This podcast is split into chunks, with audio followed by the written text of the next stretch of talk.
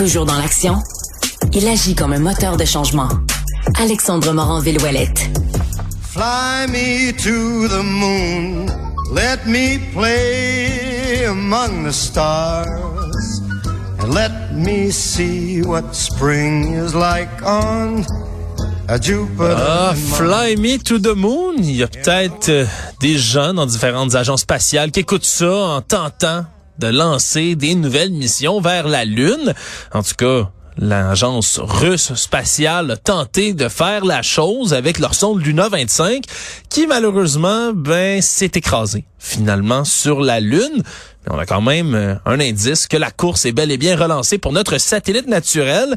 Loïc Kennel est coordinateur d'activités en loisirs scientifiques au planétarium Rio Tinto Alcan ici à Montréal. Bonjour monsieur Kennel. Bonjour. Qu'est-ce qui s'est passé exactement avec la mission Luna 25? Euh, le détail, je ne le connais pas, mais l'essentiel, c'est que la communication a été perdue avec la sonde. Et pour euh, permettre un, un alunissage, c'est tout de même assez complexe. Il faut régulièrement communiquer avec la sonde. Ça n'a plus pu se faire. Et puis, euh, la, la, sonde était relativement proche du sol lunaire, était attirée par, par son attraction gravitationnelle et sans communication possible, sans ajustement possible de sa trajectoire, elle était vouée à s'écraser à sa surface et c'est ça qui s'est passé. OK. Euh, qu'est-ce qu'on avait comme ambition pour cette mission-là exactement? Qu'est-ce que c'était censé faire? Luna 25, c'était le retour de la Russie sur la Lune après 50 ans sans mission. Et euh, c'était le premier d'une série de trois robots qui devaient aller se poser proche du pôle sud pour faire des prélèvements d'échantillons, pour analyser les roches du pôle sud euh, Sélène. C'est l'attribut qu'on donne pour euh, ce qui a trait à la Lune.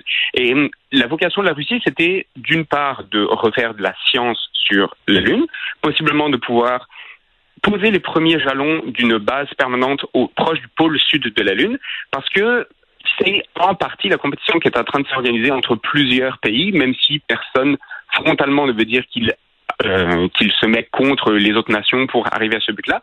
Mais on voit quand même se profiler un retour vers la Lune. C'est l'ambition des Américains, c'est l'ambition des Russes, c'est euh, de façon un petit peu moins claire l'ambition des Chinois et possiblement également des Indiens. Donc euh, c'était le programme russe qui veut démontrer qu'il est encore en mesure de, de, de, de faire une différence sur la Lune.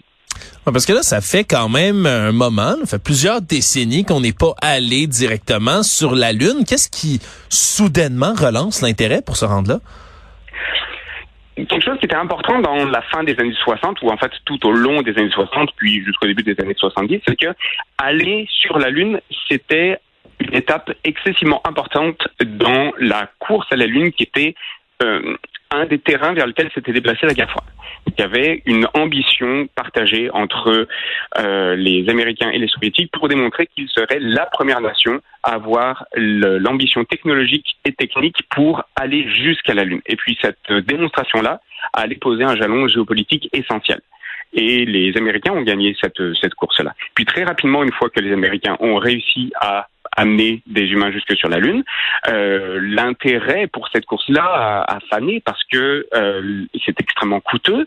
Euh, il n'y avait plus un appui du public aussi majeur que ça une fois que la bataille de la Lune était gagnée en, en quelque sorte.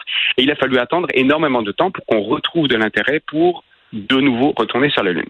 Alors, euh, dans les années 2020, ce qu'on vit, c'est que oui, il y a toujours possiblement une, une petite bataille idéologique, à savoir quelle va être la première nation à retourner sur la Lune, mais c'est plus suffisant. Donc, il faut démontrer d'autres intérêts, d'autres arguments pour convaincre le public euh, et convaincre les nations qu'il faut retourner sur la Lune. Alors, un des arguments, c'est de dire, bon, ben, aller sur la Lune, euh, c'est intéressant, mais est-ce qu'on pourrait utiliser la Lune comme tremplin pour aller plus tard sur Mars? Parce que la véritable vocation, puis une nation qui pourrait faire une différence majeure dans la course à l'espace, c'est celle qui sera la première à aller jusque sur Mars. Alors peut-être que la Lune, ça pourrait être une base avancée pour se pratiquer pour aller sur Mars.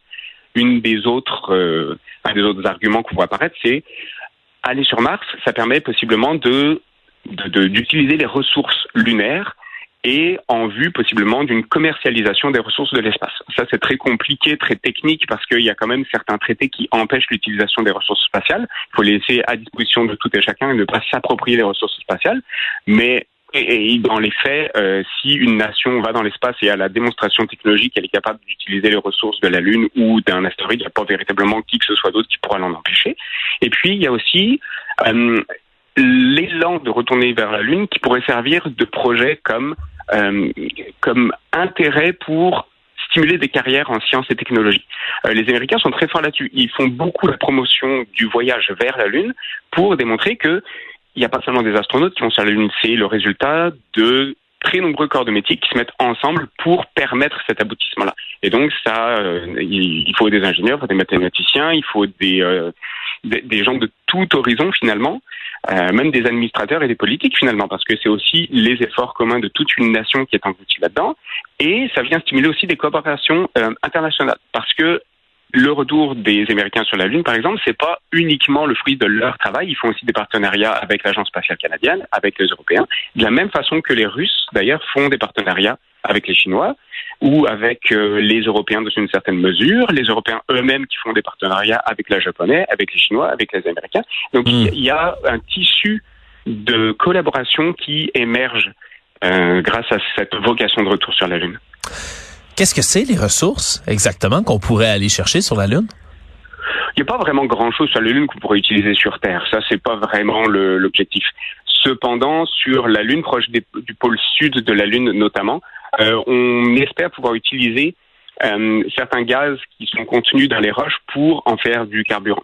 Si on veut se rendre jusqu'à Mars, notamment, ben, il faut des fusées puissantes, il faut des fusées euh, qui, euh, idéalement, on fait le plein dans l'espace en passant par la Lune. En gros, euh, il y a également la nécessité de voir si justement proche du pôle sud, il y a certains cratères qui sont assez profonds pour que le soleil arrive de façon tellement rasante que euh, les rayons du soleil n'atteignent jamais le fond du cratère. Donc il fait toujours froid. Donc s'il y a de la glace, elle pourrait être congelée en permanence, ne pas passer de l'état glacé à l'état gazeux, comme c'est le cas partout ailleurs sur la Lune. Et peut-être que ces ressources-là, on pourrait les utiliser, des ressources en eau.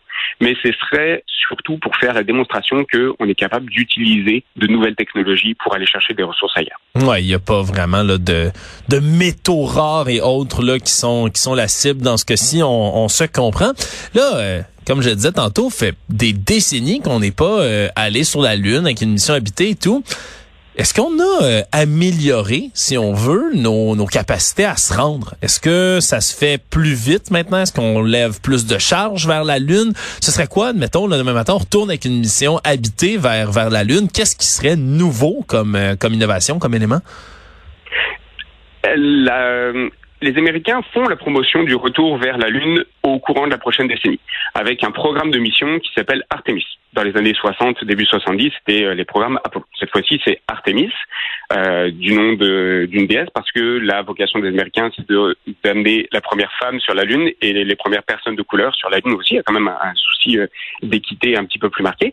Ouais. Mais contrairement à ce qu'on a vécu dans les années 60, où on arrivait, on faisait un petit saut sur la Lune, une petite promenade, on euh, pactait trois cailloux dans le dans le lemme et on revenait sur la Terre. Là, c'est pour s'y installer de façon permanente. On ne fait plus les choses de la même façon.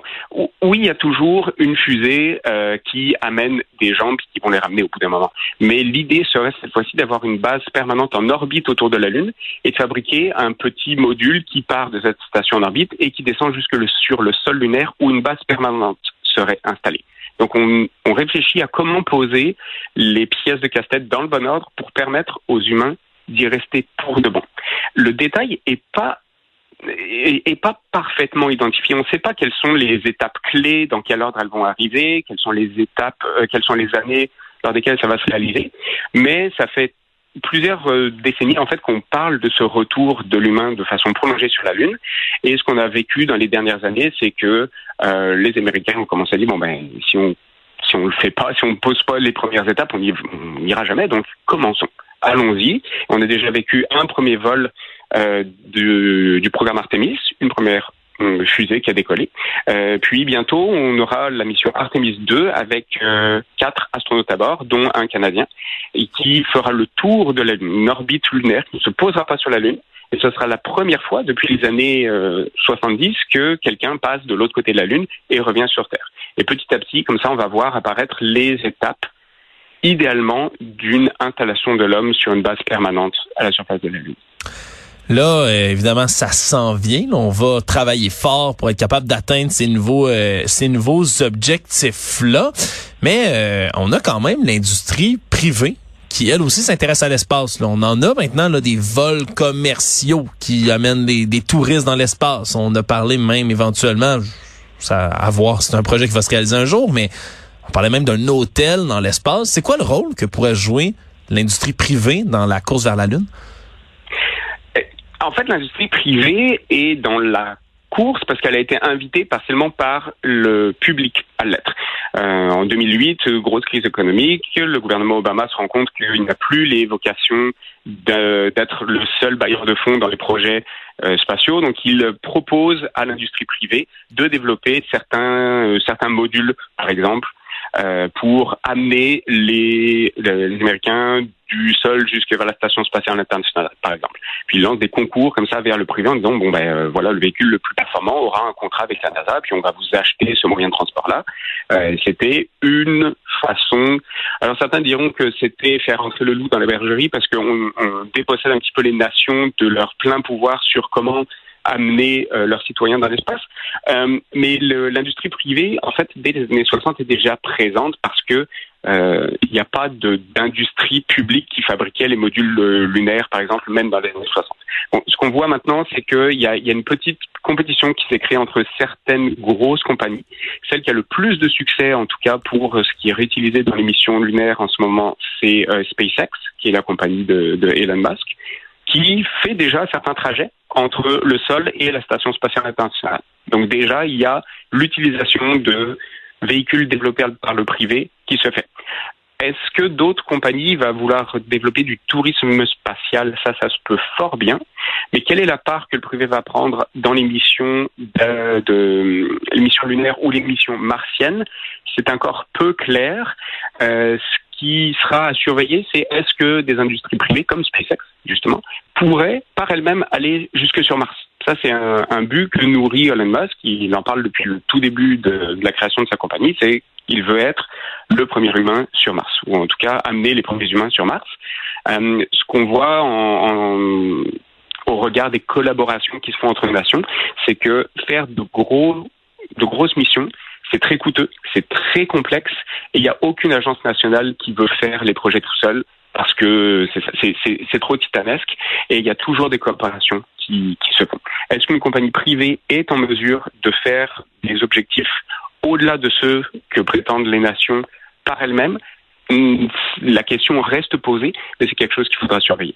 Oui, puis surtout dans le contexte économique actuel, on peut comprendre certains gouvernements d'être frileux, d'investir des sommes colossales dans des missions sur un long terme, hein, surtout quand on a des politiciens qui ben ont des mandats de quatre ans, puis des missions qui dépassent ben de très loin, si on veut, ces mandats-là. Le Canel, vous êtes coordonnateur d'activités en loisirs scientifiques au Planétarium Rio Tinto Alcan. Merci d'avoir clarifié tout ça avec nous. Merci beaucoup. Passez une bonne journée.